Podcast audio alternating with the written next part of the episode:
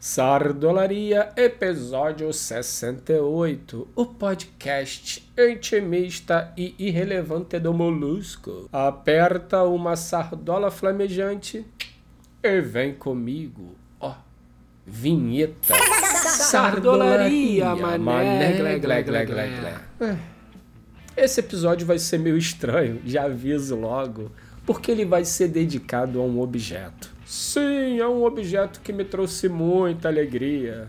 Abriu diversas portas. E tudo começou há exatos 13 anos atrás. Eu estou falando desse carinha aqui, a minha câmera Canon 7D, mané. Ah, linda de morrer, uma lenda, uma paixão.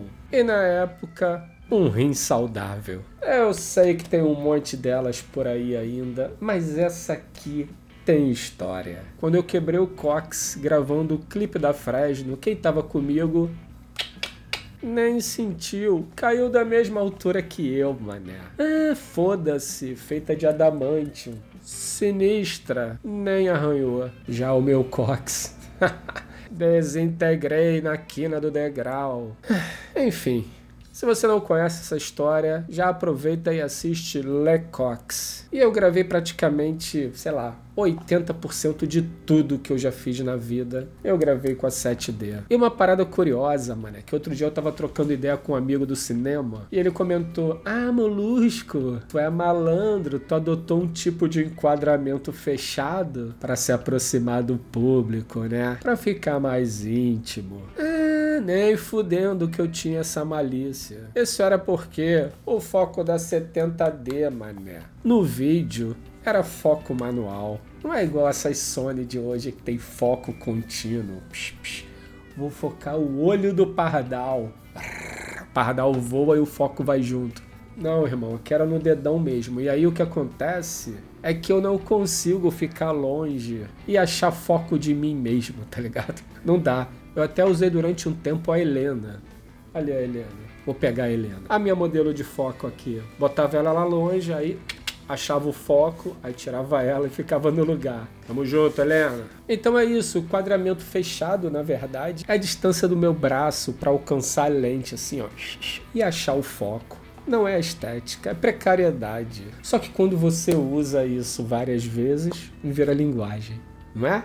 Mas a real é que eu amo essa câmera. Lembro quando fui comprar ela, fui com o senhor Molusco, mais conhecido como meu pai, e era um sábado de carnaval. Ficamos presos num engarrafamento sinistro, desviamos de diversos blocos. Bloco das piranhas, é, essa porra não sacudindo o carro, foda-se. Meu pai lá dentro assim, me trouxe muitas alegrias essa câmera. Só que chegou o dia, vou ter que me desfazer, vou ter que atualizar meu setup.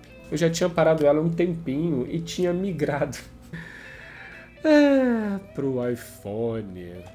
Por causa do 4K, 60 FPS, os caralho a 4. Ai, que ódio da Apple. Conseguiu 4K? Conseguiu 4K. Conseguiu 60 frames? Também consegui. Mas o que, que adianta se eu não consigo tirar a imagem daí pro computador? Só assim, ó com cabinho, usando como webcam. Puta que pariu. E vou falar mais, mané. A imagem que esse cara aqui, ó, produz em Full HD é muito, mas muito, mas muito mais bonita que a do iPhone 4K. É uma questão de ótica. Com essa câmera eu fiz curta-metragem, fiz clipe para MTV, fiz programa pro Multishow, fez documentário, time-lapse, os caralho todo. Que inclusive time-lapse eu já aviso logo. É droga pesada. É tipo slow motion. Tu pode ficar viciado. Sai dessa, mané.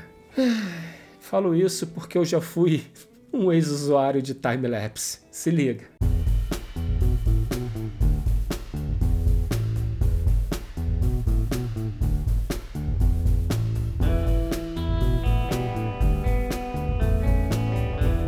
E por conta disso, essa criança tem 123 mil cliques. Ai, molusco, isso é muito. Muito para quem? Essa porra aqui é igual um Pajeirão V6 com 123 mil quilômetros. Ou seja, é nada. Agora, 123 mil quilômetros para minha prêmio cansada de guerra que com 90 parecia até uma represa de desenho animado, com vazamento para tudo que é lado. Mesma coisa, 123 mil cliques para uma câmera de entrada dessa de plástico, fudeu, mané. Agora, amigo, a 7D é um tanque. Inclusive pesa como um tanque. Tu arremessar essa porra aqui, ó, na cabeça de um, tu desencarna o sujeito na hora. Agora, passado 13 anos, se você ainda quer fotografar profissionalmente, indico de novo a 7D. A queridinha dos fotógrafos de ação, sabe por quê? Porque ela é rápida pra caralho e o sensor dela é cropado, mané. Se você precisa fotografar lá longe,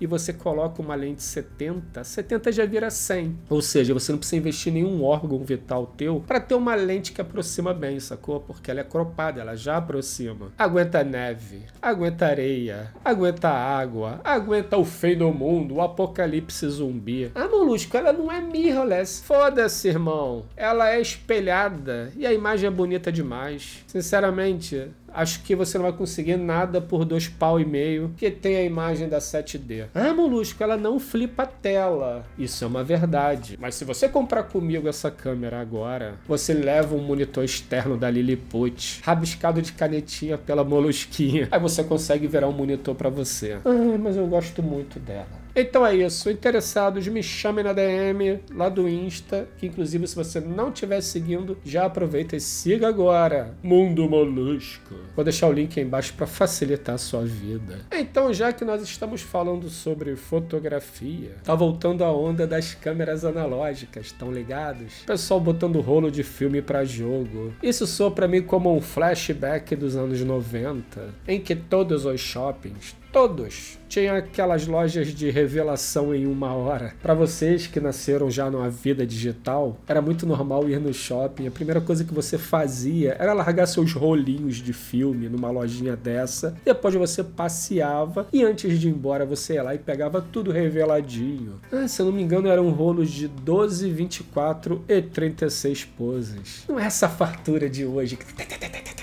10 mil cliques, foda-se. Tinha custo, mané. Então não dava para você ficar pirando. Eu lembro da história do Ninho, meu amigo fotógrafo de ação, grande Ninho, que ele trabalhava num jornal, que o jornal dava tipo um rolinho com sete fotogramas para ele chegar e aproveitar a saída dele jornalística. Ou seja, não existia o luxo do erro. Sete fotogramas. Ah, mas essa coisa do shopping era uma coisa louca, porque algumas lojas simplesmente botavam a máquina de revelação e ampliação na vitrine da da loja, na vitrine, mané. E tudo o que estava sendo revelado passava na cara de todo mundo assim, ó. E foi numa dessa que Dentola mostrou seu corpinho de lagartixa despido. Ele ia mandar as fotos pra uma mina. Só que o Madureira Shopping inteiro veio a sequência bizarra que passou ali na vitrine. E obviamente Dentola, sem nenhum tipo de constrangimento nenhum, foi lá retirar as fotos no balcão sob risada das atendentes. Ai, que show de horror. Ah, molusco, que bonito é pra ser visto. Desculpa aí, mas todo mundo nasce nu. É, vamos lá. O conceito de bonito é relativo principalmente no caso do Dentola. Só que se foda-se, ele era bem resolvido com seu shape de gárgula, e no fundo é isso que importa. Tudo bem, é um pouco exagerado na autoestima, mas melhor assim que todo encanado. Dentola é um ser libertário. Agora, quanto ao todos nascem nus, é verdade, todos nascem. Só que colocam a porra de um pano desde a primeira hora que tu nasce. Não que eu acho isso correto, pelo contrário. Mas confesso que eu prefiro o Dentola vestido. e nessa época do shopping, mané, eu tinha uma Olympus. Tenho, aliás. Ó ela aqui, mané. Ó. Bonitona, né? E para quem nunca viu uma dessa de perto, abri aqui, ó. Você colocava o rolinho de filme aqui, esticava e depois fechava eu estava pronto para uso. Comprei essa camerinha aqui no Paraguai, mané.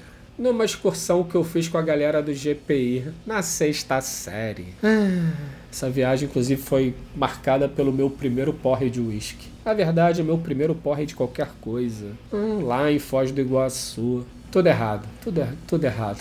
Mais errado ainda era estar na companhia de Índio Maluco, Elvis o Repetente e Tartarana. Que inclusive Tartarana me persuadiu a comprar um skate Variflex e me jogou nesse mundo da perdição. O skate não durou muito, mas a câmera tá até hoje aqui, mané. Inclusive estou pensando em ressuscitá-la para Molusquinha praticar o, a arte da fotografia. E se eu não me engano, eu ainda tenho uma foto minha com tartarana batida por essa máquina em cima do skate que eu comprei no Paraguai. E eu fiquei com essa câmera aqui até entrar na faculdade. Lá eu fiz o curso de fotografia do Rolo, meu amigo sardoleiro. Inclusive esse curso, esse curso era uma viagem, mané. Rolo gostava muito. Salve Rolo. E por conta do curso, vendi tudo que tinha e comprei a minha primeira máquina mecânica, semi-profissional, que eu também tenho ela, essa aqui, ó. Canon EOS Rebel G obviamente também 35mm. E aí eu consegui finalmente entender os princípios de ISO, abertura e velocidade. Aprendi a revelar e ampliar. E aí, meu amigo, fudeu! É uma viagem sem volta. Se liga nos cliques do jovem gazebo todo feliz com a máquina.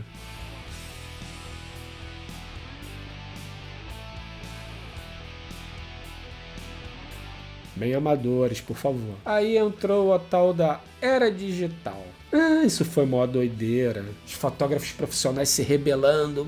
Porra, fotografia digital nunca vai superar a película. Isso é moda. Ela era muito bolada. Bom, fiquei na minha só observando até que eu tive chance de adquirir uma Canon G5.